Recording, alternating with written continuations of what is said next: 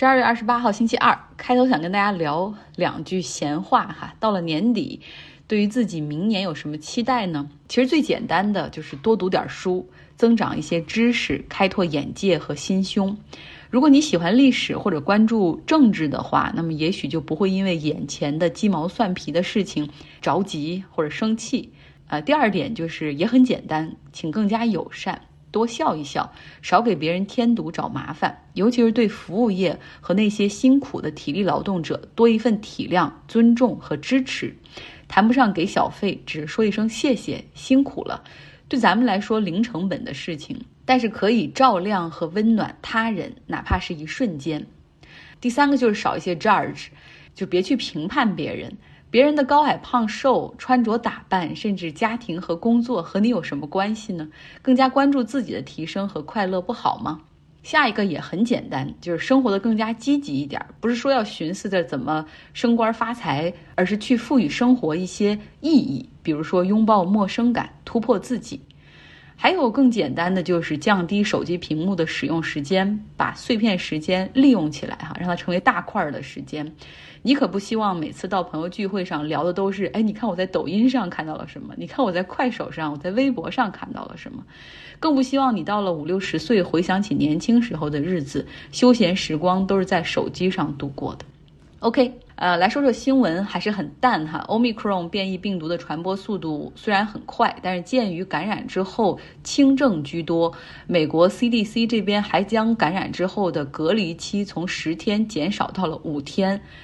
唉，不知道他们是怎么想的哈。但有一些企业可是比 CDC 严谨很多，比如说苹果公司，它就宣布关闭在纽约市的所有门店，还是开着的，里面还是有工作人员，但是 closed to all shoppers。主要是纽约市最近一天的新增感染达到了五点四万。法国 COVID-19 的新增感染已经突破了十万一天，达到了疫情开始到现在的最高峰。法国政府也出台了一些限制，但是比如说，就像夜店不允许营业了，我觉得这个还会有点作用。呃，再比如说五千人以上的集会不允许了，这基本上是针对体育比赛来说的。另外呢，要求长途火车、长途汽车上不允许吃东西，也就是说你要大部分时间都要戴着口罩。说到长途旅行，塔利班政府对于女性的长途旅行做出了限制，女性必须在男性家属的陪同之下，才能够进行超过四十五英里以上的旅行，也就是七十公里左右。塔利班也逐渐在摘下他们伪善的面具，哈。说到旅行呢，在西雅图地区，因为暴风雪天气，有很多航班被迫取消，比如说阿拉斯加航空，他们在西雅图有一个 hub。一天有百分之二十的航班取消，那就是一百三十九架。为了保证大家可以呃安全的出行，然后不要受不要把这个疫情再扩散，CDC 的主任福奇现在在建议白宫出台一个规定，就是说美国国内的航班乘客要想登机，必须要出示疫苗证明、疫苗卡才行。今天呢，我在微信公号上上传了一组照片，这是来自匈牙利的女摄影师 Andy Schmidt。他的作品，他在纽约的时候停留过三个月哈，然后上一个短期的项目。他当时去到帝国大厦，然后就发现，哎呀，看纽约的天际线太美了，他就想到说，为什么不拍一些摄影作品，就是去纽约的各种各样的大的高楼上面的顶层去俯拍这个城市，以及拍这个城市的天际线。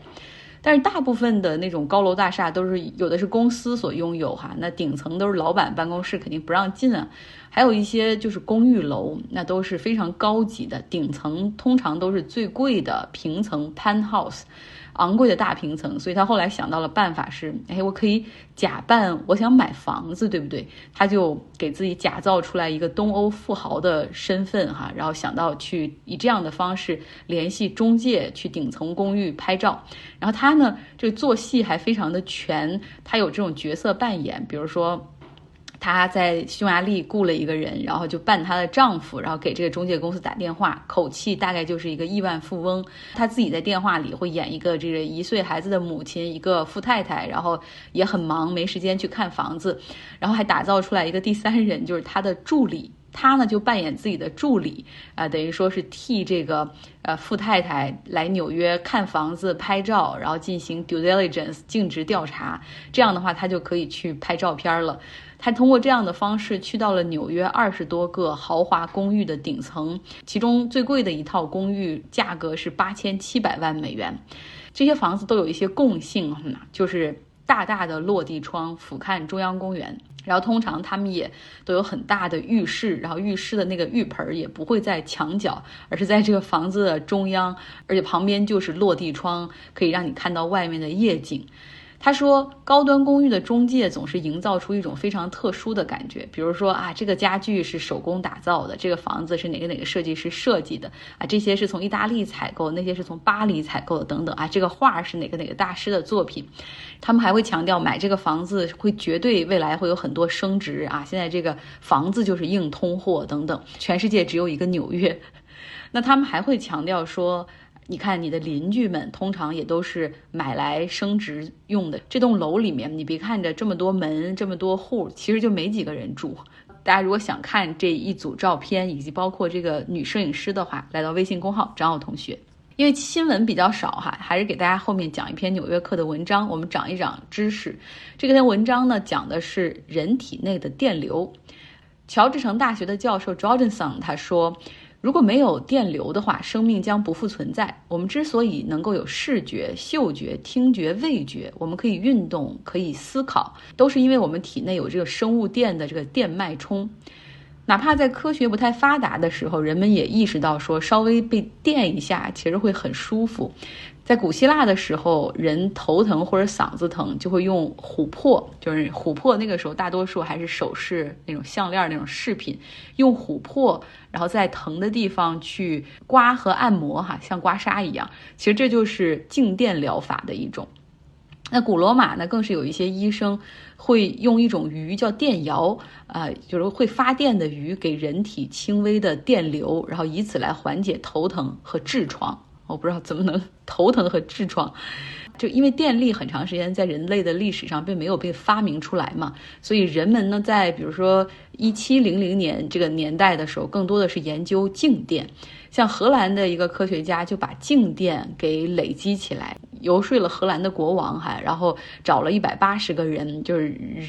这些人都手拉手的站在一起，然后最后呢，队尾的人用手去接触他所收集的这个静电的电流，然后一百八十个人都有强烈的被电击的感觉，所以那个时候就得出一个结论，就是这个电不仅可以有 shock，就有这种电击的感觉，同时电也可以传导。那进入到工业时代，人类对于人体和电的研究更加突飞猛进。像生物学家就发现说，动物体内像青蛙的腿里面就有生物电。还有英国的一个科学家，甚至那个时候就很自信，就写信给英国的一个监狱说。以后死刑犯就别再砍头了，嗯，也别用绞刑，啊，电击是一种很好的方式。所以在一八零三年的时候，他就真的前往一个监狱，帮着实施了电刑。当然，他因为设计的并不好，所以整个那个电刑的过程甚至比绞刑还要更加残忍和恐怖。人对自然界的电很早就充满了敬畏，比如说，因为雷劈会导致大量的麋鹿或者羊群忽然死亡的事件时有发生。那再比如说，在雷雨天里面，人们都知道在野外是很危险的一件事儿，呃，而且那种被雷劈中的就是死亡方式是多种多样的。有一种是直接被雷给 strike 劈中了，那另外一种呢，就是这个雷暴把这个电流打到了地上，而大地又把这个电流传导给附近的人的身体。最差的情况当然就是死亡，然后稍微好一点的情况，可能也会出现这肢体被烧坏或者截肢的情况。那究竟多大的电流可以杀死一个人呢？其实非常的小，只需要零点零一安培的电流就可以扰乱我们人体的神经到肌肉的这生物电，之后造成窒息，而零点一安培的电量就可以足以让心脏停止跳动。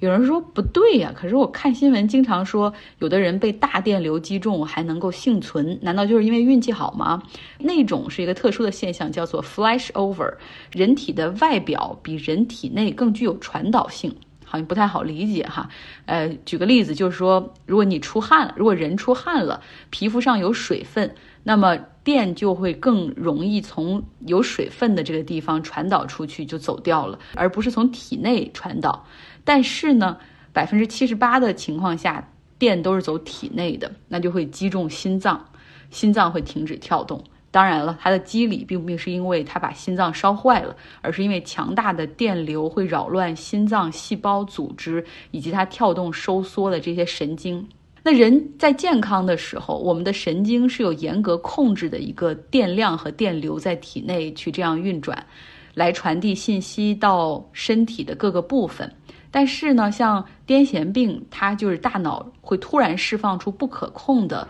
电流，那个电流就相当于一场 electrical storm 电流风暴一样，所以会导致这个人瞬间失去意识。最近也有研究表明说，偏头疼实际上也是因为电流出现异样，导致大脑释放出了更多的 protein，然后呢会触及疼痛。人体内的这个电流也是很有学问的哈。如果用可控的电流去刺激大脑的话，已经被证实是一种有效的治疗的抑郁症的一种方式。他们叫 Deep Brain Stimulation（DBS）。另外呢，像心脏起搏器，它植入心脏之后，每分钟会发出六十次左右的电脉冲，也是通过这个电机来带动心脏肌肉的一个正常跳动。